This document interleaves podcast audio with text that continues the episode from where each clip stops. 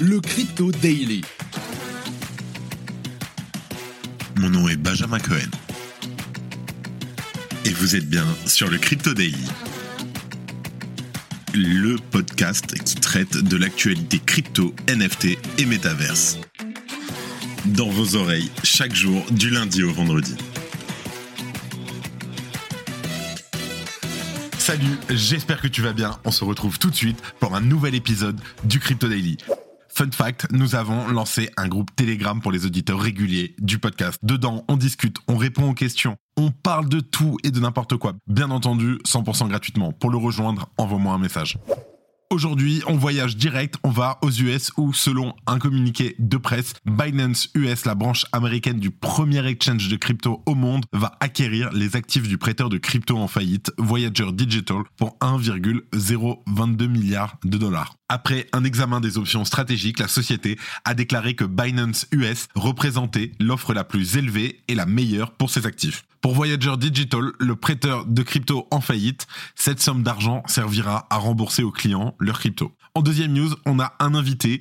On va parler des Marmotoshi avec le grand et le fameux Doc Marmotte. Si vous êtes sur Twitter, c'est sûr que vous le connaissez. Il a quelque chose à nous expliquer et c'est aujourd'hui dans le podcast et écoute jusqu'à la fin parce qu'il va y avoir des NFT et des Satoshi à gagner.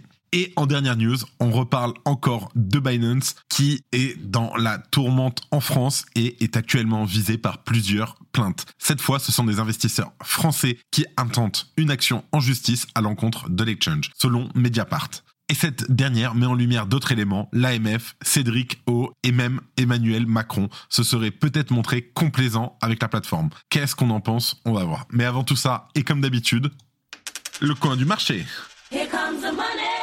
Here we go. Alors, nous enregistrons cet épisode, nous sommes le 20 décembre 2022 et il est 15h. Nous avons un FIR Ngrid Index en FIR à 29. Nous avons un market cap global en hausse de 0,3% à 811 milliards de dollars. Un Bitcoin qui s'échange dans les 16 800 dollars. L'Ethereum en hausse de presque 3% à 1212 dollars. Le BNB qui n'a pas bougé toujours à 250 dollars. Le XRP en très très légère hausse mais ça ne se voit même pas. Dogecoin en baisse de 4% à 0,07 dollars. Le Cardano en 9 position, moins 2%. Et le Polygon plus 1% à 0,8 dollars. Allez, on passe aux news.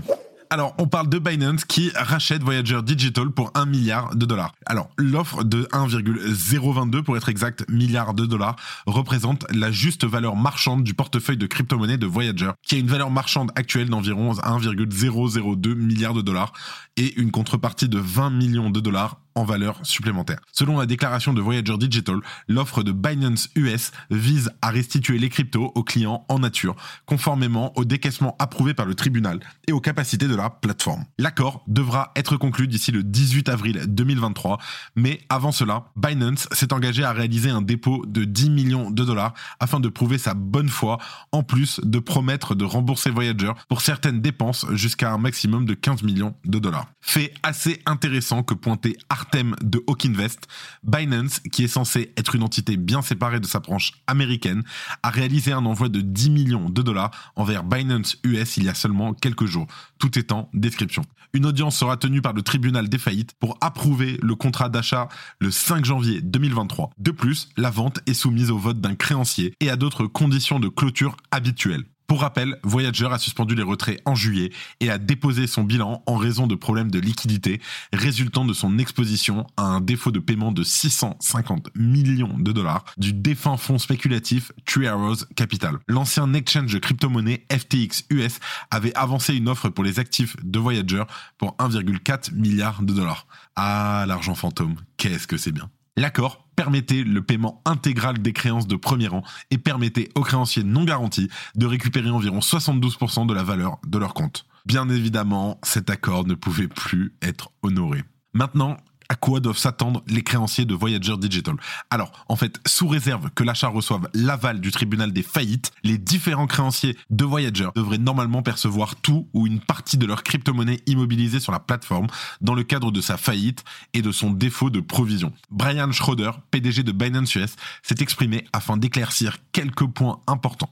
Je cite, Notre offre est le reflet de notre principe premier selon lequel les clients doivent passer en priorité. Notre objectif est simple, rendre aux utilisateurs leur crypto-monnaie dans les délais les plus rapides possibles. Par ailleurs, les clients auront normalement la possibilité de récupérer l'édit crypto-monnaie à un ratio de 1 pour 1 directement sur l'exchange américain. Il est dit à cet effet que, je cite, Dès la conclusion de l'accord, les utilisateurs pourront accéder de manière transparente à leurs actifs numériques sur la plateforme Binance US où ils continueront à recevoir les décaissements futurs de Voyager.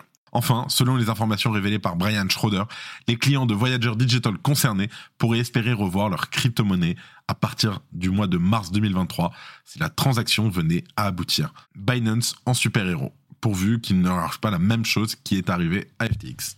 Même si je ne pense pas que c'est des singes. Si tu aimes le daily et que tu veux qu'on continue à te proposer toujours plus de contenu de meilleure qualité, une note et un commentaire nous aident énormément. Merci de ton soutien. Aujourd'hui, pour la première fois sur le Crypto Daily, j'ai le plaisir d'avoir un invité très spécial. En effet, nous avons Doc Marmotte sur le podcast qui est venu nous parler de sa collection qui est sur le point de sortir les Marmotoshi. Merci à toi, Doc.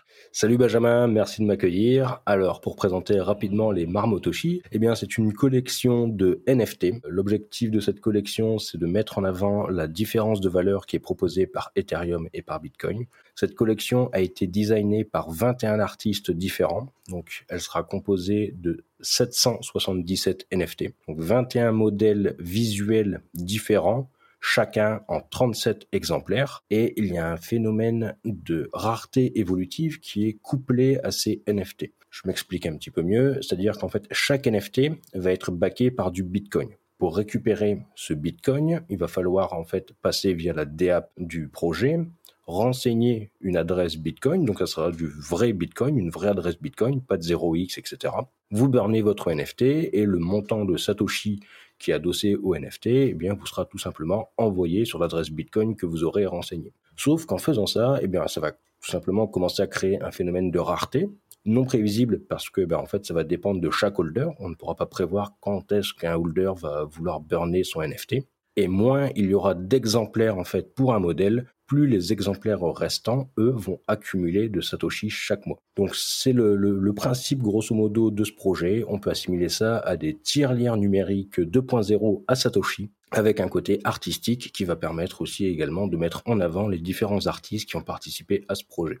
Ok, super. Est-ce que tu peux nous parler, euh, nous donner quelques noms des artistes qui ont participé au projet? Tout à fait. Alors, il y en a des, des, connus et des moins connus. Donc, on peut citer par exemple Arki, Ok, nice. Donc je sais plus combien il y a de numéros derrière, mais enfin bref, je pense que tout le monde connaît Arki dans, dans le milieu de, de l'art.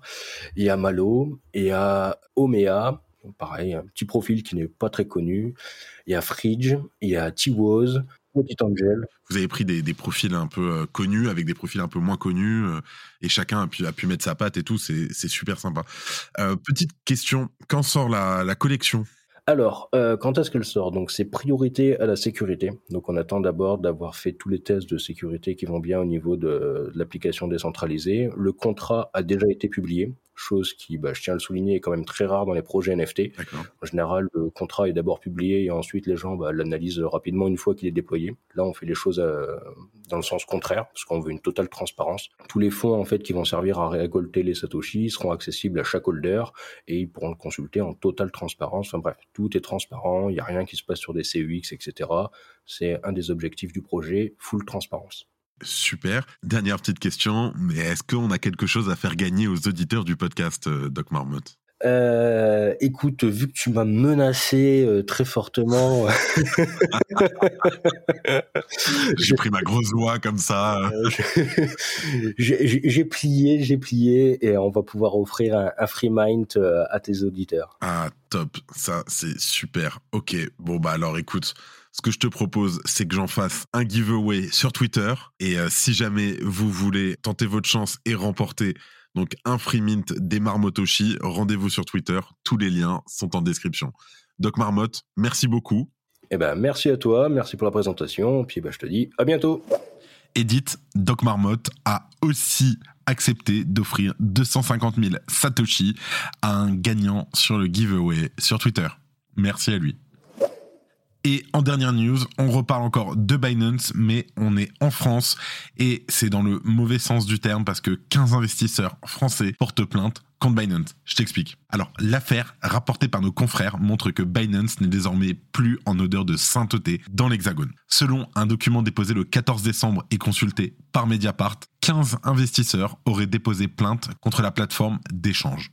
Les accusations sont très très lourdes. Violation du monopole des prestataires de services sur actifs numériques, pratiques commerciales trompeuses et recel d'escroquerie. L'accusation porte sur un fait saillant, l'enregistrement de Binance auprès de l'AMF pour obtenir le statut d'Opsan. Je te rappelle que si Binance a déposé une demande dès décembre 2020, elle n'a en effet obtenu le sésame qu'en mai dernier. Or, les entreprises crypto ne sont pas autorisées à faire la promotion de leurs services si elles ne disposent pas de l'agrément. C'est-à-dire que c'est même pas l'enregistrement, c'est vraiment l'agrément un point souligné par les investisseurs qui ont porté plainte. Ils affirment, nombreuses captures d'écran à l'appui, que Binance a continué à faire la promotion de ses services en France alors qu'elle n'y était pas autorisée je cite, Binance, qui n'a obtenu que le 4 mai 2022 un enregistrement PSAN pour son entité française Binance France, a donc délibérément violé la loi du 19 décembre 2020 au 4 mai 2022, le monopole attaché au PSAN, en continuant à promouvoir ses activités à destination du public français.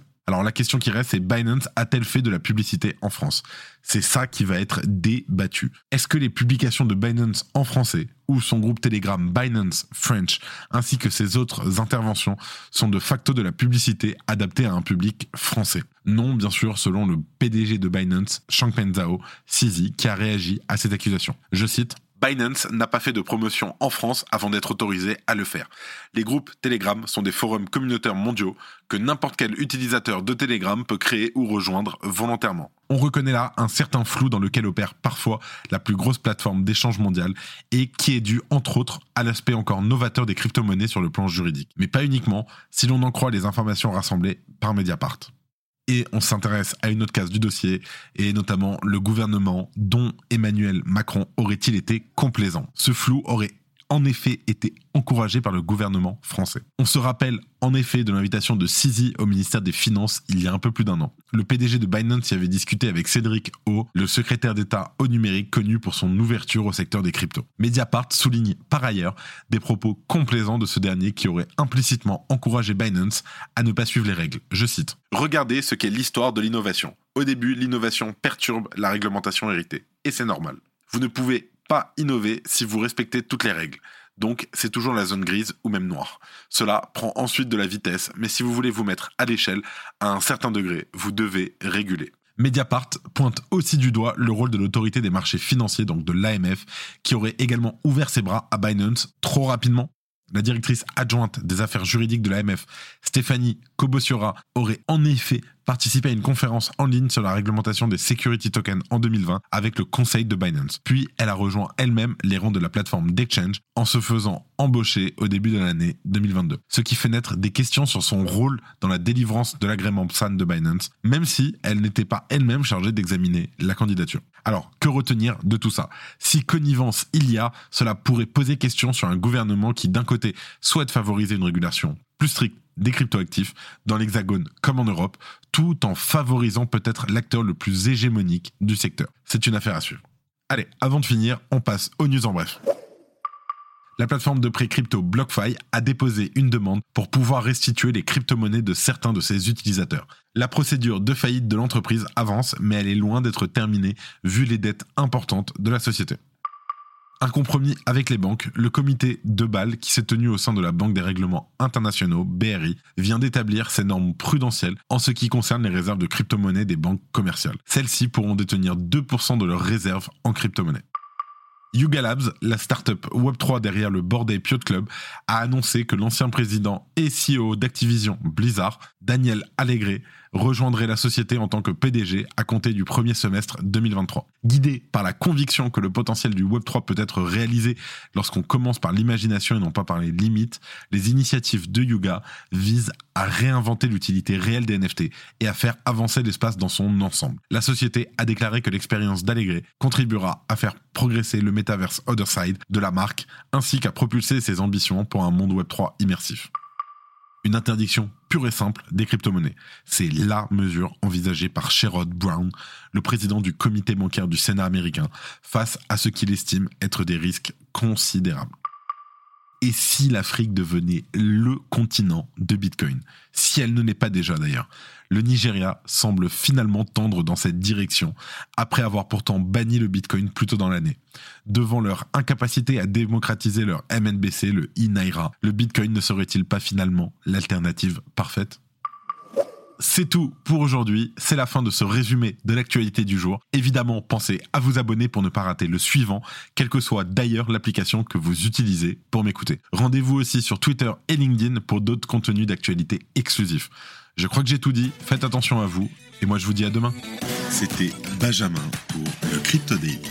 Merci et à très vite.